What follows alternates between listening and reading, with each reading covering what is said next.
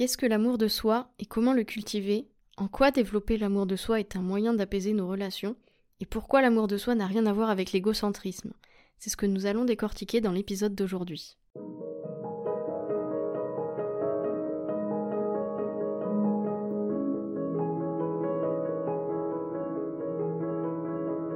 Bienvenue dans Mange, Vie, Aime, le podcast Nutrition Holistique pour apprendre à nourrir corps, mental et âme et remettre la vie au centre. Je m'appelle Laura, créatrice du blog madameshitake.com et dans ce podcast je vous partage mes conseils, mes connaissances, mes expériences et échanges pour vous aider à vous apaiser et à vous sentir vraiment vivant. Fin 2019, mon corps me lançait un cri d'alarme. Ce n'était évidemment pas le premier, mais cette fois-ci je décidais de le prendre en compte. J'ai commencé à écouter les messages envoyés par mon corps, mais surtout par mon âme, et à développer mon intuition. Une pause imposée, mais le début d'une renaissance. Après une année de voyage, deux années de disponibilité de mon ancien métier, une démission, me voilà pour vous accompagner vers l'apaisement intérieur. Ensemble, nous allons développer les clés pour passer de la confusion à la sérénité, à la fois dans votre assiette et dans votre tête. Je vous souhaite une bonne écoute de cet épisode. Hello à toutes et à tous et bienvenue dans ce nouvel épisode de Mange Vie M. Alors je suis très contente de vous retrouver pour, pour cet épisode du début du mois de mars. Le début de l'année, c'est souvent un tourbillon, on a pris euh, nos résolutions, on a fait euh, on a pris des engagements avec nous-mêmes et déjà le mois de mars, on peut commencer à voir poindre quelques petites déceptions, euh, quelques petits jugements si on n'a justement pas tenu dans le temps ces envies de changement. Alors aujourd'hui, on va partir à la rencontre de notre vrai soi et le distinguer et prendre le temps de parler de ce que j'appelle notre petit capitaine intérieur. Alors ça me fait sourire car j'en parlais très récemment avec une personne euh, avec qui je travaille en accompagnement. Je sais qu'elle écoute le podcast, donc petit clin d'œil. Euh, qui est ce fameux petit capitaine intérieur c'est notre petite personne, notre petit juge intérieur qui nous assaille de pensées négatives, d'autocritique et qui nous pousse à être le plus parfait possible. Et c'est en quelque sorte la partie blessée de notre être qui fait tout pour nous protéger et qui est généralement euh, dominée par la peur. La peur, c'est l'opposé de l'amour. On croit souvent que l'émotion opposée à l'amour, c'est la haine, euh, c'est en réalité la peur. Nous avons généralement en nous cette peur immense de manquer, qui se rattache souvent euh, à la peur de manquer d'amour en réalité. Et euh, si on rembobine notre histoire individuelle à chacun, nous sommes tous nés avec beaucoup d'amour pour nous-mêmes. Puis nous avons désappris, on a commencé à désapprendre à nous aimer. Dans le regard des autres, nous nous sommes vus comme imparfaits, notamment dans le regard de nos parents, et nous avons commencé à culpabiliser de cette imperfection de ne pas répondre euh, aux attentes. C'est un constat, c'est un fait. Globalement, nous ne sommes pas dans l'amour de soi et nous avons honte et même peur de réapprendre à nous aimer, car la société n'encourage pas à cultiver l'amour de soi. Alors il y a souvent une confusion avec beaucoup de choses considérées comme négatives. Par exemple, on confond souvent amour de soi avec narcissisme, égocentrisme, égoïsme ou le fait euh, d'être autocentré. Et tout ça, c'est mal vu dans la société, quoique bien pratiqué via euh, les réseaux sociaux notamment.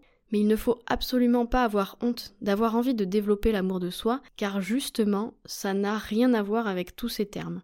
Alors on va reprendre un peu tout ça pour euh, un peu mieux comprendre tout le schmilblick donc pour commencer, la différence entre narcissisme et amour de soi. Quand on est dans le narcissisme, il y a une exagération dans l'importance qu'on s'accorde et un décalage par rapport à l'attention qu'on apporte aux autres. Alors que quand on est dans l'amour de soi, c'est assez équilibré. On se donne de la valeur, mais ça ne va pas être excessif.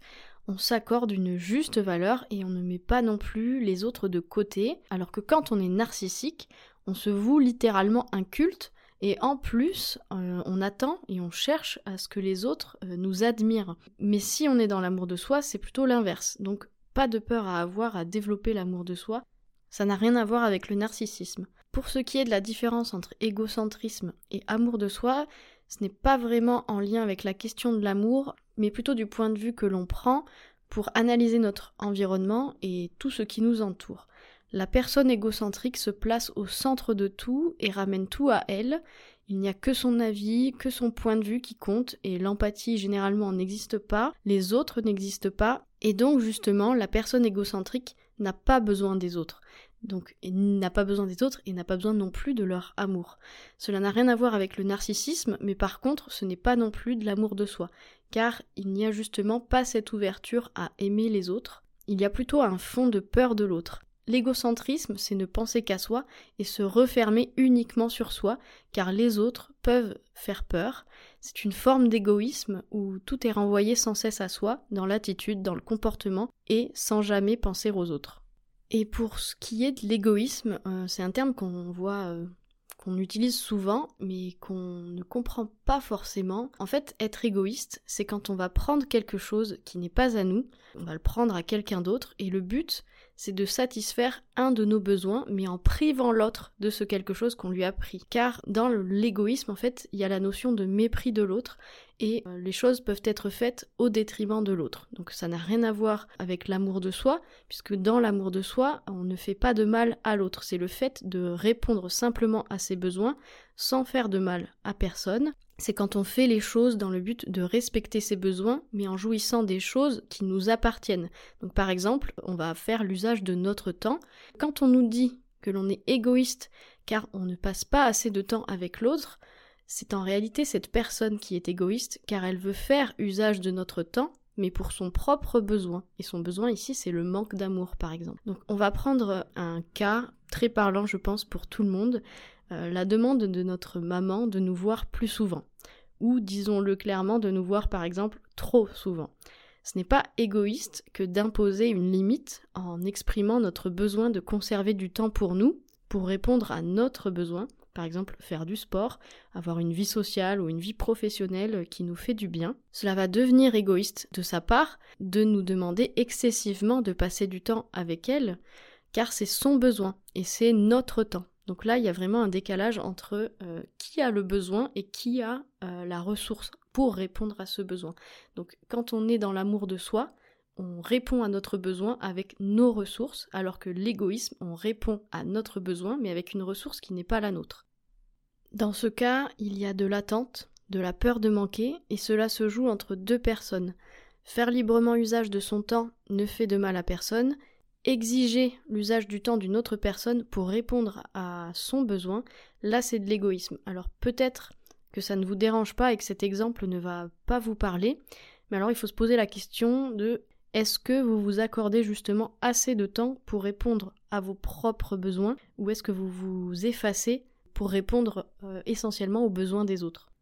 Donc quand on est dans l'amour de soi, on se respecte, on répond à nos besoins nous-mêmes, sans faire de mal euh, ou exiger euh, que cela vienne des autres, et cela nous rend ensuite plus disponibles à l'autre, sans ressentiment ou colère, et vous savez maintenant quoi répondre aux personnes qui vous accusent d'égoïsme quand vous pensez, selon elles, trop à vous? Réfléchissez vraiment à ce qui est en jeu dans la situation. La réponse à un de vos besoins, ou est-ce que c'est un leur besoin? Quelle ressource est en jeu? Est-ce que c'est votre temps? Est-ce que c'est votre argent, votre énergie? Ou est-ce qu'au contraire c'est les ressources des autres? Faire les choses par amour de soi plutôt que par peur de se sentir jugé égoïste va bien arranger votre relation à vous-même. Alors ayez bien en tête ce qu'est l'amour de soi pour ne plus confondre, car justement, égocentrisme et amour de soi, ce n'est pas du tout la même vibration ni la même intention. Quand on est dans l'égocentrisme ou l'égoïsme, on va avoir un comportement qui vise à combler un manque par rapport à une blessure existante. On va se mettre excessivement en avant car intérieurement on se sent inférieur, on se sent manquant, on se sent vide d'amour. Alors que quand on est dans l'amour de soi, on se donne la juste importance, mais tout en restant humble et en n'oubliant pas les autres. Quand on répond à nos besoins, ce n'est jamais en faisant mal aux autres ou en leur prenant quelque chose qui leur appartient on va leur apporter quelque chose, mais cette fois sans attente, euh, sans avoir euh, sans rien attendre en retour en fait. Maintenant qu'on a fait le tour de cette partie sur le vrai sens des mots, on peut généralement faire ce constat, on est rarement dans l'amour de soi et on a peur de développer l'amour de soi par peur du jugement et de faire mal à l'autre. Eh bien, il n'en est rien. Changeons notre rapport à nous-mêmes et sortons de la culpabilité que nous nous faisons porter les uns et les autres. Le problème avec l'amour de soi, c'est que quand une personne commence à le cultiver, dans un système familial par exemple, ça va déséquilibrer tout le système. Alors il n'y a pas de culpabilité à avoir, il faut bien qu'il y ait une première personne euh, qui se coltine le, le, fait de devoir euh, bah, s'intéresser à l'amour de soi et on va du coup réapprendre à répondre chacun à nos propres besoins plutôt que d'imposer aux autres de répondre aux nôtres. Donc vous comprenez le fait que ça se déséquilibre puisque du coup on va répondre à son propre besoin en amour, on va plus aller le chercher euh, chez l'autre dans notre famille, et du coup bah, cette personne va sentir justement entre guillemets qu'on lui échappe puisqu'elle n'a plus cette prise et donc elle va plus pouvoir dire bah je te donne de l'amour si tu me donnes de l'amour et donc il y a plus ce système ce... il y a justement un déséquilibre puisque comme on est à même de pouvoir répondre nous-mêmes à notre besoin euh, en amour on va du coup ne plus avoir cette dépendance à l'autre. Tout ceci me permet de partir sur la partie de qu'est-ce que l'on a à perdre à ne pas être dans l'amour de soi et au contraire quels peuvent être les bénéfices à développer l'amour de soi. Le problème quand on cherche à combler un manque par l'extérieur plutôt que par nous-mêmes, c'est qu'on court après quelque chose qui ne va justement pas nous combler à la hauteur de nos attentes. Nous allons entrer dans un rapport malsain aux autres car nous voulons les contrôler et cela va finalement nous aussi nous épuiser. On peut prendre l'exemple des réseaux sociaux et de la course au like. Si vous êtes sensible au nombre de partages, au nombre de signes d'approbation sociale, à un contenu que vous postez et que vous sentez que vous êtes affecté quand vous n'avez pas le niveau de réaction attendu, euh, vous êtes forcément euh, déçu. Vous allez perdre votre temps à chercher par tous les moyens à venir combler ce vide, mais si vous réussissez à combler ce vide par vous-même, en considérant votre travail ou votre image à sa juste valeur, vous n'allez plus vous attarder à chercher ça à l'extérieur par une validation sociale, justement. Donc quand on n'est pas dans l'amour de soi, notre relation aux autres peut rapidement devenir malsaine. Le problème, c'est que souvent, les autres aussi ne sont pas dans l'amour d'eux-mêmes, et cela donne alors des rapports entre deux petits capitaines intérieurs, deux petites personnes blessées. Alors je vais vous prendre des exemples imagés qui m'ont été inspirés par Don Miguel Ruiz dans son livre sur la maîtrise de l'amour. Nous avons tous en nous, selon lui, des parasites ou des poubelles. Cela renvoie à nos blessures vécues depuis notre enfance jusqu'à aujourd'hui si nous ne nous sommes pas occupés de tous ces déchets. Ça nous dérange, ça fait des ordres, euh, ça sent pas bon, et pourtant on se plaint d'avoir tout ceci dans un coin. Euh, j'ai souvent, pour ma part, eu la sensation, une image en fait, d'avoir intérieurement comme une pomme, avec un petit point, un petit début de pourrissement. Donc euh, vous avez cette jolie pomme de vue de devant, et quand on la tourne, on voit ce petit point de pourri. Tout va se jouer alors dans votre réaction face à ça. Soit vous laissez la pomme tourner ne plus voir ce point euh, de début de moisissure car ça vous fait peur. Euh, non, non, vous n'aimez pas ça. Pire, vous avez peur d'y trouver pourquoi pas un petit verre. Fun fact, si vous voulez me faire terriblement peur, présentez-moi un petit verre de farine ou un petit être qui se tortille dans tous les sens et je vais fuir très loin en courant. Et donc enfin bref, soit donc vous tournez la pomme et vous essayez de faire en sorte d'oublier ce petit point de pourri, soit vous allez carrément jeter la pomme, c'est bon, c'est foutu, il n'y a plus rien à en tirer, je lâche l'affaire, soit vous allez prendre la pomme et prendre le temps de retirer ce petit morceau de pourriture et faire en sorte d'éviter que ça se répande à tout le reste du fruit. Si vous avez déjà fait l'expérience, un petit morceau de pourriture sur un fruit, ça va facilement se propager à tout le panier. Alors que retenir de cette image? Nous avons tous en nous des blessures, un petit capitaine blessé, et nous attendons que ce soit les autres qui vident nos poubelles, qui s'occupent de nos blessures. Ça ne fonctionne pas comme ça, et surtout, une blessure non traitée va continuer d'évoluer. Ne pas développer l'amour de soi, c'est donc prendre le risque de vivre toute une vie avec cette sorte de poison, en fait, ce poison émotionnel qui, est là, qui est en nous, et nous avons tous nos petits points de pourri dans un coin. Nous ne sommes pas parfaits et malheureusement on a du mal à se pardonner ça. Nous ne pouvons pas plaire à tous et ça sert à rien de camoufler nos défauts. Alors regardez nos blessures, notre imperfection et allez retirer ce fameux petit point de pourri n'est-ce pas là un premier pas vers l'amour de soi? Ne pas développer l'amour de soi, c'est donc perdre son temps. Courir après quelque chose qui est juste sous notre nez, en nous. On chasse l'amour, chasse le bonheur et même parfois Dieu à l'extérieur, alors que nous avons toutes ces choses directement accessibles et en nous. Quand on s'approvisionne soi-même, cela nous rend indépendants et libres. Nous recevons sans condition, alors on peut se sentir libre de donner aussi sans condition. Et c'est le principe de la cuisine magique, encore une fois de Don Miguel Ruiz.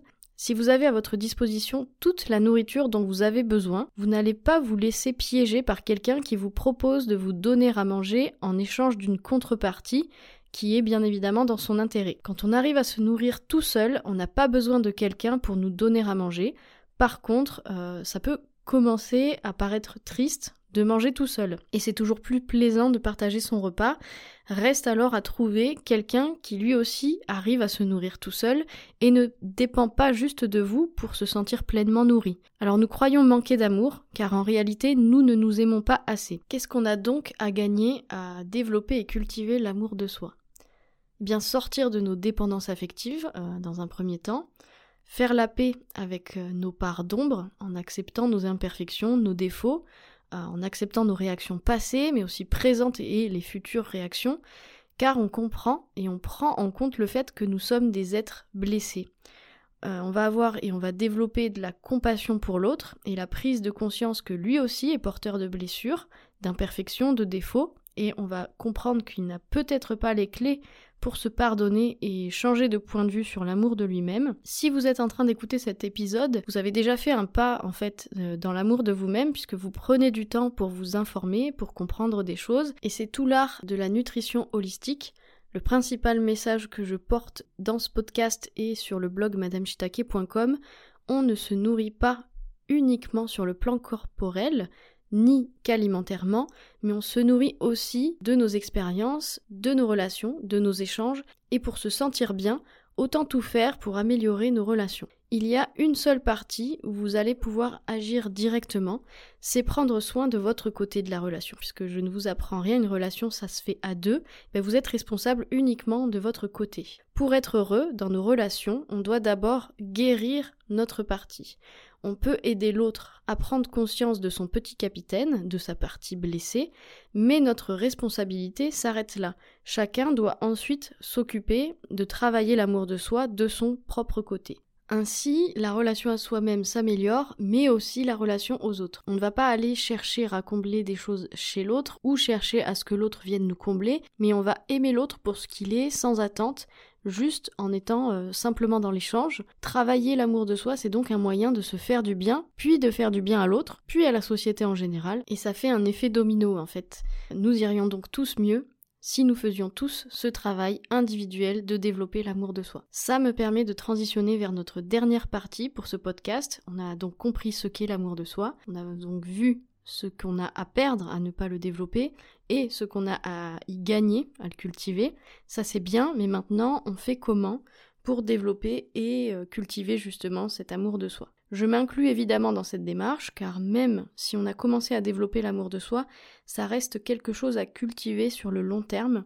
L'idée n'est pas de mettre un coup de pied au derrière de notre petit être blessé, car il fait partie de nous, mais on va plutôt chercher à le rassurer, d'apprendre à vivre avec lui et surtout lui demander de ne plus nous alimenter de toutes ses peurs et de toutes ses pensées négatives. On va alors commencer par faire le constat de notre jauge d'amour pour nous-mêmes.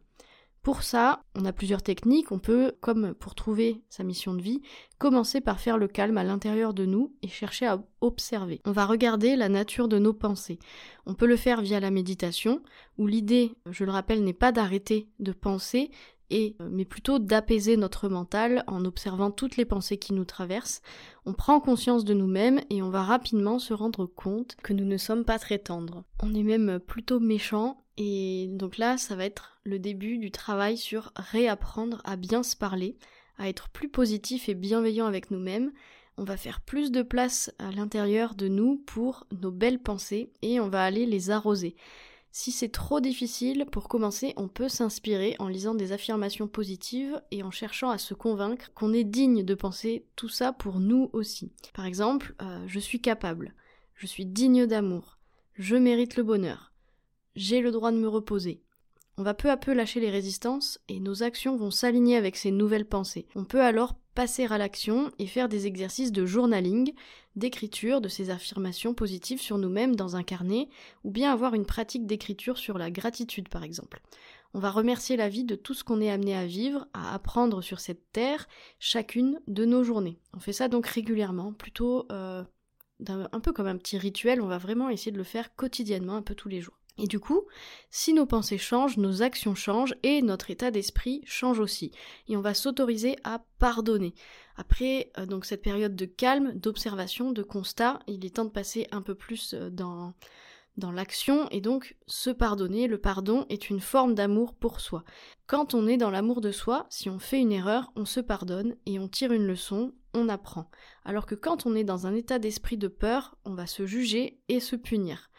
On reste alors dans ce cercle vicieux et on va chercher indéfiniment à revivre des situations où l'on ressent une blessure jusqu'à ce qu'on la comprenne, qu'on la prenne en considération et enfin qu'on commence à sortir du scénario. Il est donc important et même primordial de se pardonner car c'est ce qui permet de ne plus chercher à se punir et à revivre des situations difficiles et inconfortables.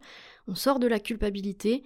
L'amour de soi, c'est donc faire en sorte de guérir nos plaies et nos blessures. Je pense que c'est la phrase la plus importante de cet épisode. Et en fait, il faut comprendre qu'on recrée des scénarios en attirant à nous des personnes qui vont jouer le rôle parfait dans la pièce de théâtre et le drame ou la comédie, au choix, que l'on crée pour revivre et ressentir à nouveau la blessure que l'on doit traiter.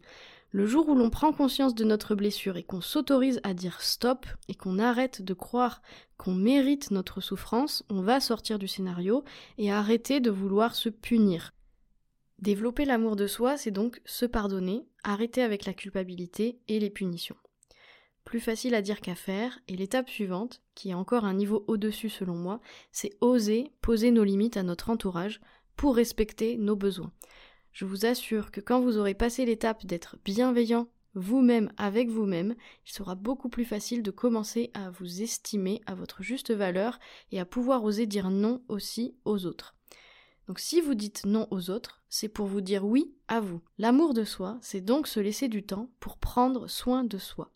On peut alors veiller à avoir assez de temps de sommeil, du temps pour faire du sport, se bouger, se libérer par le mouvement, et surtout pour répondre à ses besoins alimentaires. Cuisiner et apprendre à se créer une alimentation sur mesure est un bon exemple. Bref, si vous êtes ici, vous savez que c'est tout l'objet de mon blog Madame Shitake, où on prend soin à la fois de sa tête et de son assiette. Et enfin, pour terminer cette partie sur euh, comment euh, cultiver et développer l'amour de soi, j'aimerais vous souligner un piège. Quand on commence à s'intéresser à l'amour de soi, on comprend qu'il s'agit d'être aligné avec soi-même et qu'il nous faut respecter nos besoins. Le piège, c'est de ne pas prendre en compte que nous évoluons et que notre personnalité, nos goûts et nos besoins changent en même temps qu'on évolue. Parfois, par loyauté avec ce qu'on a pensé à un moment donné, on va agir dans un sens sans forcément se rendre compte que ce n'est plus aligné avec la personne que l'on est dans le moment présent. C'est pour cette raison que je vous disais que l'amour de soi, ça se cultive toujours et que c'est quelque chose à faire sur le long terme, c'est qu'il nous faut être à l'écoute sans cesse de nos véritables besoins du moment.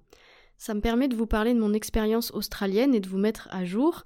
Euh, dans mon dernier podcast sur la mission et le chemin de vie, je vous partageais être en Australie sans trop savoir si j'allais ou non y rester, car je ressentais un malaise avec ce projet de voyage que j'avais pensé et imaginé il y a plus de 4 ans avec mon mari. Comme je vous disais, la pandémie de Covid nous a empêchés de vivre ce voyage à l'époque où on s'était enfin lancé dans le projet, et nous avions alors laissé cette idée dans un coin de notre tête. Pour vous donner une image, c'était comme si on avait un dossier posé sur notre bureau qu'on n'arrive pas à classer et sur ce dossier il y a écrit en gros euh, Australie, PVT, PVT, PVT.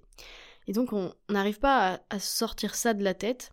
Et donc on a finalement décidé de nous rendre en Australie en demandant notre visa PVT alors que Lenny allait euh, bientôt avoir 35 ans et donc dépasser l'âge pour pouvoir euh, vivre cette expérience qui nous cœur. On avait vraiment envie hein, de se retrouver dans le bush australien, en tout cas au moment où on avait imaginé le projet, au milieu de nulle part, et vivre l'expérience des fermes pendant une période de parenthèse. Et quand on s'est retrouvé en Australie, on y est, et ben en fait on a ressenti ce malaise, une sorte de décalage entre le fantasme et la réalité. Et bien l'amour de soi, c'est assumer et respecter ses choix, mais dans ce cadre, de quel choix est-ce qu'on parle? Nous avons donc fait tout un travail pour comprendre que nos goûts, nos envies et nos besoins avaient changé entre le moment où on avait imaginé initialement ce projet et le moment où nous sommes finalement partis et avons mis à exécution cette idée. C'est assez dur, je vous avoue, d'assumer l'idée que l'on n'aime plus autant ce que l'on pensait aimer avant. Je ne parle évidemment pas de l'idée de voyager, car ça nous passionne toujours, mais c'est le type de voyage et surtout le type d'emploi qui nous était possible d'exercer là-bas qui ne nous convenait plus. Bref, vous l'aurez compris, je suis de retour en France et j'enregistre ce podcast depuis la métropole. Et donc l'amour de soi, c'est respecter et assumer ses choix, même s'ils peuvent étonner. Ça a pu en surprendre certains, mais nous avons répondu à nos attentes en rentrant plutôt qu'en nous forçant pour aller euh, au bout d'un projet qui ne nous convenait plus. On arrive à la fin de cet épisode. Alors déjà bravo à vous si vous êtes resté jusque-là, car c'était assez dense. Je ne compte plus le nombre de fois où j'ai prononcé les mots amour de soi, mais ça me semble tellement important et la base pour se sentir bien, euh, bien dans sa tête, mais aussi bien dans son corps et ensuite bien avec les autres. Donc je vais essayer de vous faire un rapide résumé de tout ce qu'on a abordé dans cet épisode pour fixer un peu plus euh, les informations importantes. Pouvez mettre pause et peut-être écrire ce qui vous a le plus parlé ou marqué. Et donc principalement, euh, l'idée avec l'amour de soi, c'est de faire la paix avec toutes les parts de nous, même les plus sombres, et surtout les plus sombres. Nous avons en nous différentes parties, notre ego, notre part spirituelle, notre enfant intérieur, notre petit capitaine blessé, nos ombres, nos lumières, et on va faire en sorte d'accepter toutes ces parties de nous-mêmes sans tomber dans l'égocentrisme ou l'égoïsme. L'amour de soi, ce n'est pas se regarder tous les jours de façon obsessionnelle dans le miroir, c'est la connaissance de soi et de nos attentes. Et pour ça, on se fait du bien à soi, on répond à nos besoins par nous-mêmes, sans attendre que ça vienne des autres, de l'extérieur. On ne s'oblige pas à plaire à tous, on commence par se plaire à soi, et pour ça, on respecte nos valeurs, nos rythmes, nos émotions, notre histoire et surtout nos blessures. On ne les cache pas sous le tapis, on les observe et on en prend soin. L'amour de soi, c'est mesurer sa valeur, son importance pour le monde, et c'est se donner la possibilité de réaliser sa mission de vie. Alors je vous invite à écouter le précédent épisode euh, si le sujet vous intéresse, puisqu'il concernait justement euh, la mission de vie. Vous l'aurez compris, nous avons tous à y gagner en développant chacun de nous un peu plus l'amour de soi, car ça va améliorer nos relations, nous permettre de développer notre confiance, car nous avons maintenant en tête que nous avons un réservoir personnel plein d'amour et qu'il s'agit en réalité que d'ouvrir le robinet. Pour ça, cultivons la bienveillance par les affirmations positives, le journaling, la gratitude. Pardonnons-nous, arrêtons de nous punir en nous faisant vivre des scénarios à répétition, pensons nos plaies et nos blessures, et osons nous dire oui en osant parfois dire non aux autres, en posant nos limites. Vous pouvez d'ailleurs les inviter à écouter cet épisode si ça vous aide. Voilà, j'espère que cet épisode vous aura plu, vous aura inspiré. En attendant le prochain, prenez bien soin de vous et saluez votre petit capitaine intérieur pour moi.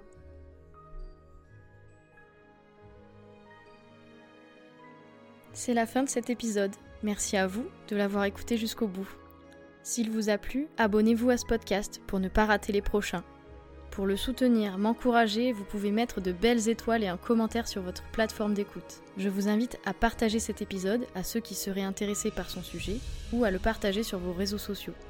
Si vous voulez en découvrir plus en attendant, vous faites sûrement partie de la team des curieux, je vous invite à vous rendre sur mon site, madameshitake.com. Vous y trouverez une section blog où je vous partage encore plein de conseils, de réflexions, mais aussi des recettes de cuisine saines et gourmandes. Vous pouvez me suivre dans mon quotidien sur Instagram, at Madame Shitake, où je vous partage quelques coulisses de mes projets. Et pour finir, vous pouvez demander à recevoir votre pack de démarrage de la cuisine anti-inflammatoire, via le lien que je vous laisse en description pour faire votre premier pas vers l'apaisement.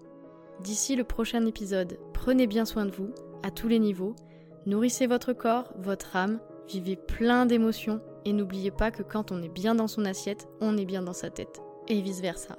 À très vite